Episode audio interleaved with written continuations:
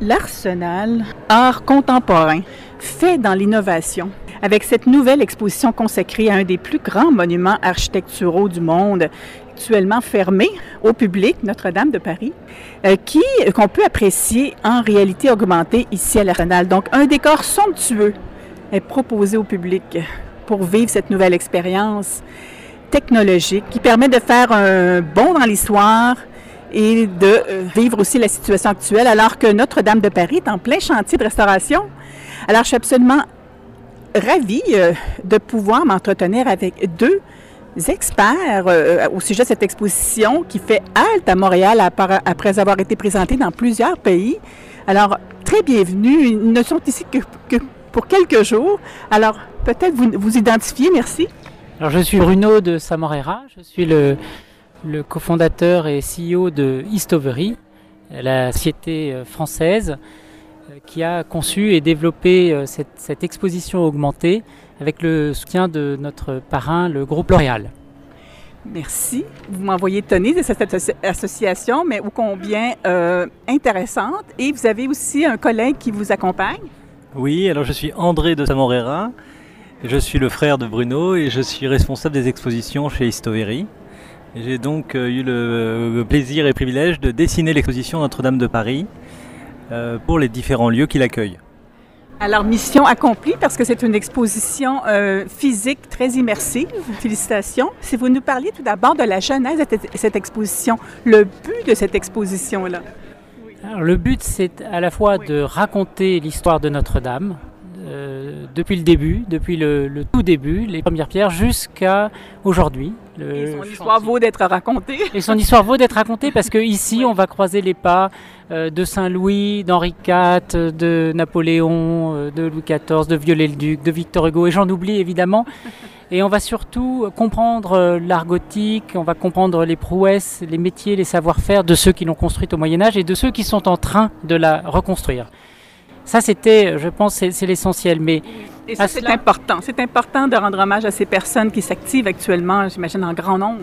C'est très important aussi de, de, donner, je pense, à, à comprendre, ouais. parce que tout d'un coup, quand on a compris, euh, je dirais, ce que c'était qu'une voûte gothique, on comprend d'autant mieux euh, la difficulté, euh, le, le, défi euh, de la reconstruction.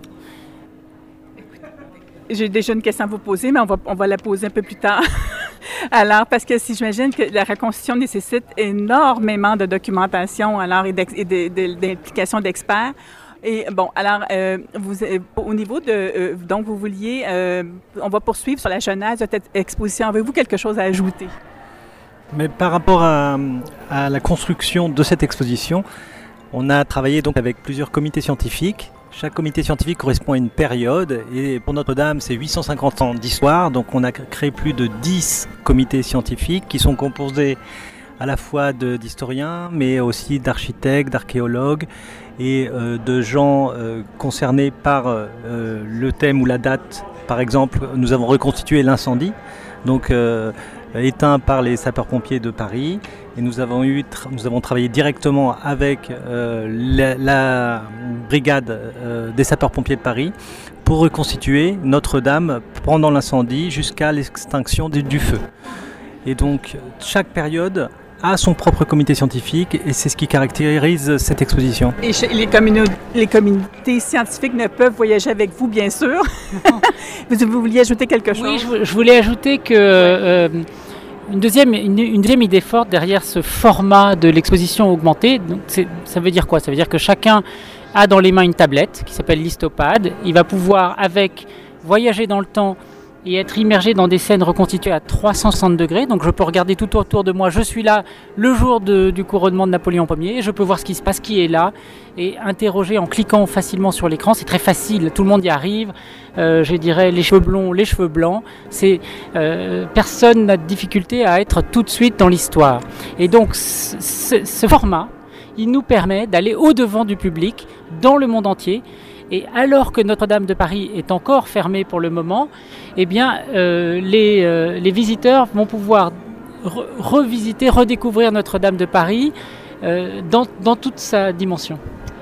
Alors écoutez, oui, vous avez parlé de plusieurs partenaires qui ont collaboré à cette exposition-là. J'imagine que c'est d'importance pour les partenaires de participer à cette exposition-là. Il y en a un, il y a un partenaire surprenant, L'Oréal. Alors il y a L'Oréal, grâce à qui nous sommes là et qui a tout de suite compris combien ça rentrait finalement dans sa, vision de l'innovation technologique, euh, de défendre euh, la beauté sous toutes ses formes. Et vous le savez, le groupe L'Oréal est un des, des principaux donateurs hein, du chantier en cours de la reconstruction.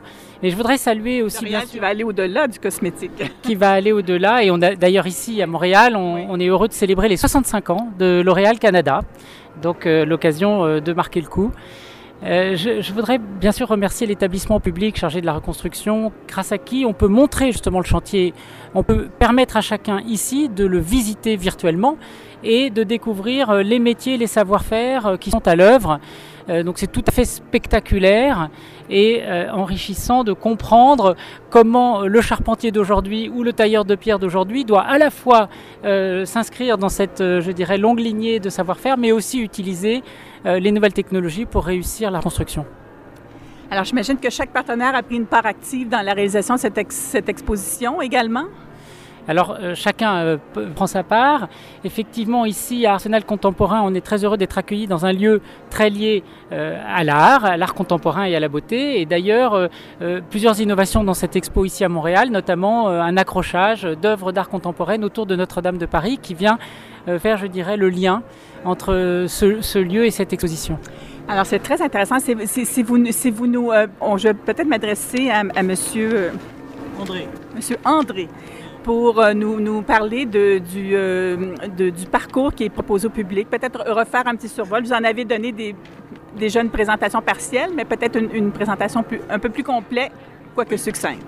Alors en fait c'est un parcours assez simple puisqu'on on- c'est un parcours chronologique. On commence par l'actualité, c'est-à-dire euh, l'incendie, donc 2019, et puis on va sauter dans le temps et on, on va parler donc d'avant la cathédrale. Qu'est-ce qu'il y avait avant cette cathédrale? Puisqu'il y avait déjà un monument. Euh, donc puis euh, la première pierre, le chantier du Moyen Âge. Puis euh, euh, toute l'exposition va se dérouler euh, au long de l'histoire de France. On va donc voir euh, euh, nous avons choisi euh, une dizaine de dates clés euh, d'événements euh, fondamentaux euh, euh, qui se sont euh, déroulés dans la cathédrale. Et on arrive ensuite à la fin sur le chantier de la reconstruction après l'incendie. Et on a donc ce parallèle avec le présent et le passé, puisque de nombreux métiers euh, qui existaient au Moyen Âge pour construire cette cathédrale ont perduré à travers le temps. Et euh, même si la, la- la On technologie... peut avoir la preuve aujourd'hui. Et voilà, et Oui. donc on revoit euh, travailler ces charpentiers, ces sculpteurs, euh, de la même façon, ou presque, euh, que l'on faisait au Moyen Âge.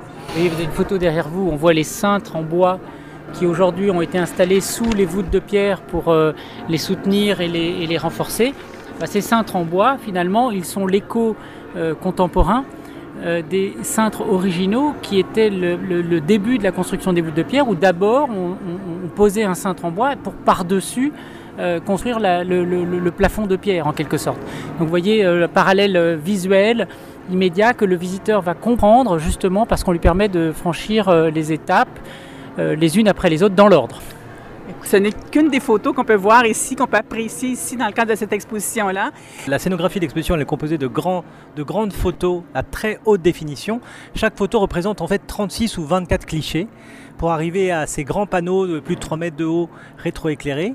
qui nous éblouit, je dois, je dois vous dire. Et, et, euh, c'est d'une photo, ce sont donc des photos de grande diversité puisqu'on va voir la cathédrale aujourd'hui euh, avec euh, ces photos de chantier très impressionnantes. Il y a des photos d'archives aussi. Il y a aussi des photos d'archives, des documents d'archives. Euh, Et vous avez des- évidemment des ornementations, des, euh, des, des éléments de décor euh, supplémentaires. L'idée, c'était vraiment de, de reproduire Notre-Dame de manière virtuelle. Donc, on marche sur un grand tapis qui est la reproduction du plan de Viollet-le-Duc du 19e siècle de la cathédrale. Une scénographie absolument accueillante, je vous dirais. Voilà. Et c'est vrai que par exemple là, on voit euh, des, des petites maquettes qui ont été imprimées en 3D et qu'André a, a réalisé finalement. Et alors c'est très amusant parce que par exemple celle de la flèche, quand on va la scanner, eh bien on va voir la vie. euh, finalement euh, euh, venir et construire la flèche, on va voir euh, euh, les, ouvriers au travail, la couleur, le mouvement, la vie qui s'anime. Donc euh, on a l'impression avec la tablette, chaque fois qu'on s'approche d'une de ces images ou d'une de ces maquettes, on a l'impression de, de de rentrer dans ce moment d'histoire et de rentrer dans la, dans la vie qui a eu lieu à Notre-Dame. C'est pour ça qu'on parle de visite augmentée, puisque chaque élément de la scénographie est une accroche et euh, qui permet d'arriver dans l'expérience de l'histopade. Il ne reste que deux questions à vous poser, mais d'importance. Parlez-nous un peu de l'équipe, l'équipe qui, qui, est qui s'est activée pour la technologie, la réalité augmentée. Quelques mots, j'imagine que c'est un gros travail d'équipe. Je voudrais saluer euh, le travail de, de mon associé cofondateur euh, Édouard Lussan, qui dirige la production des contenus. Il n'a pas pu faire le voyage cette fois malheureusement, mais c'est son équipe qui a créé, recréé toutes ces scènes historiques que vous voyez, tous ces personnages. Euh, donc en 3D, c'est du dessin par ordinateur, mais qu'ensuite on rend euh, visitable en quelque sorte. Et, la tablette, elle permet non seulement d'explorer les lieux du passé ou du présent en se, déplaçant dedans et en, et en, regardant tout autour de nous à 360 degrés, elle permet de cliquer dans tous les détails, les personnages, les objets, les décors, pour euh, en apprendre plus avec des expériences, euh, des manipulations. Alors parfois c'est juste une légende de texte, mais parfois c'est très sophistiqué avec euh, la possibilité de finalement explorer et manipuler. Et donc tout ce que vous voyez ensuite a été développé sur le plan du, logiciel et du software par notre équipe de, développeurs spécialistes. Donc tout est fait chez Histovery, le, contenu mais aussi la programmation. Et enfin, euh, cette, euh, cette, magnifique exposition donc, qui est installée ici euh, par André et son équipe pour la dimension plus, physique, hein, qui fait que on est quand même en train de, se, déambuler dans un décor qui vous donne envie de passer un bon moment avec Notre-Dame de Paris. Absolument. Alors, écoutez, en terminant, quelques conseils, quelques bons conseils à donner au public pour profiter au maximum de cette expérience. Alors je dirais venez en famille, venez accompagner parce que cette expérience elle est partagée. Chacun a une tablette, mais il euh, n'y euh, a pas de, casque, on, reste en relation avec les autres. Il n'y a pas de quoi être effrayé par cette expérience. Euh, non, non, c'est vraiment très simple et elle, est, elle est destinée je dirais, de, de, de, 7 à, 107 ans. euh, une fois qu'on a fait une première fois, là, je sais ce qui m'est arrivé une première fois, c'est facile, la personne, on, accède rapidement à, procéder. Je dirais que toute personne qui a un téléphone portable euh, pourra euh, utiliser la tablette de manière très facile. Alors écoutez, je m'entretenais en cette visite de presse avec Monsieur Bruno, avec Bruno de Samorera, et M. André de Samorera au sujet de cette nouvelle exposition vraiment étonnante, mais ô combien agréable et instructive. Je vous remercie. Je vous souhaite un bon retour en France. Dans combien de temps? Après-demain.